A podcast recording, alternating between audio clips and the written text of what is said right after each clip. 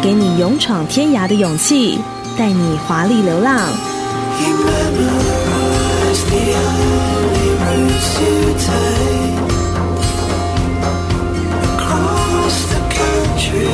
Kiss 旅行台湾的一百种视角，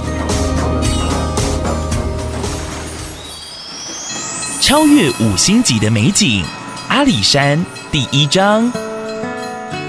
一二三，到台湾，台湾有个阿里山。哇，我们好有默契哦！Hello，大家好，我是乐咖 DJ 杨纯，我是吃货 DJ Kiki。最近，美国的 CNN 新闻网以专题介绍了阿里山，哦、嗯，吸引了世界各地的旅客关注。所以在这一集，我们要带大家上山去呼吸芬多精，赞叹大自然的美妙哦。嗯，不过这么大一座阿里山，要从哪开始我们的旅程好呢？嗯，好，就先由我来为大家做个小补帖好了。好。一直以来，阿里山最有名的就是五旗。哎，考考你来，杨晨，五旗吗？嗯，就其实刚刚有讲到，像是日出啊、云海呀、啊，还有像晚霞，以及这个森林跟森林铁路。嗯，不是啊，你看着这个小超这样说，都不会心虚吗？我是不会心虚，因为还是要介绍给大家呀。嗯，好，但是呢，现在还加码了新八景。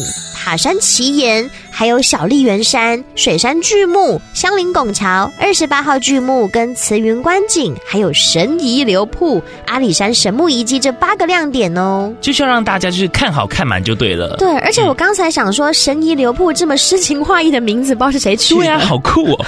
而且今年呢是阿里山这森林铁路通车一百零六周年了，哇！作为世界上呢最具历史意义跟这个最美丽的山区铁路之一哦，那当年呢，是为了要运送珍贵的木材呀，跟生活物资，所以在日治时代的时候所建造的。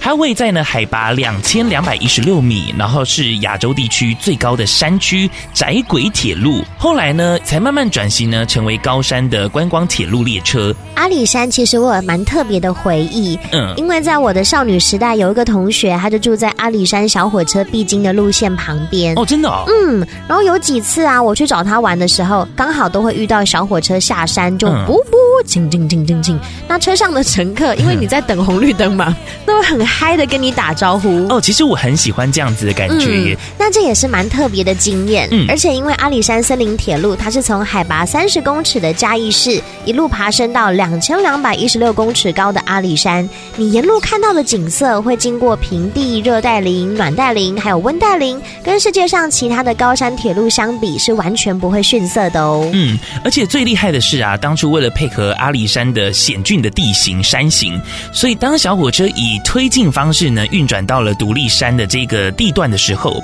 就必须呢用螺旋形的环绕方式来进行推进，然后再来一个呢八字形的离开。而且还有一个很酷的地方是呢，在平遮那站这个地方啊，铁路还会以 Z 字形的曲折前进的方式，大家可以想象那个画面，就是火车呢会一下子往前，然后一下子又往后。我想象。起来我觉得好惊险哦！大家如果跟我搭乘同一班，应该会被我的尖叫声哦，对，很吵。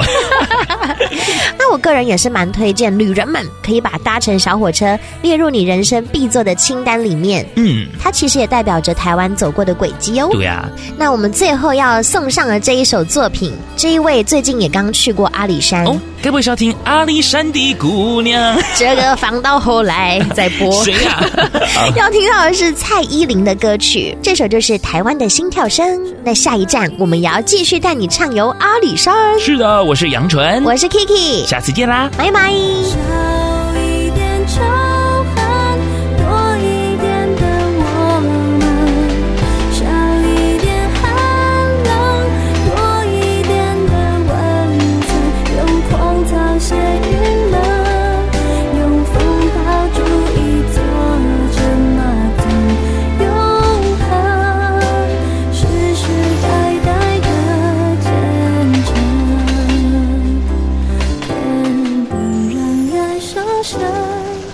等一许下愿望就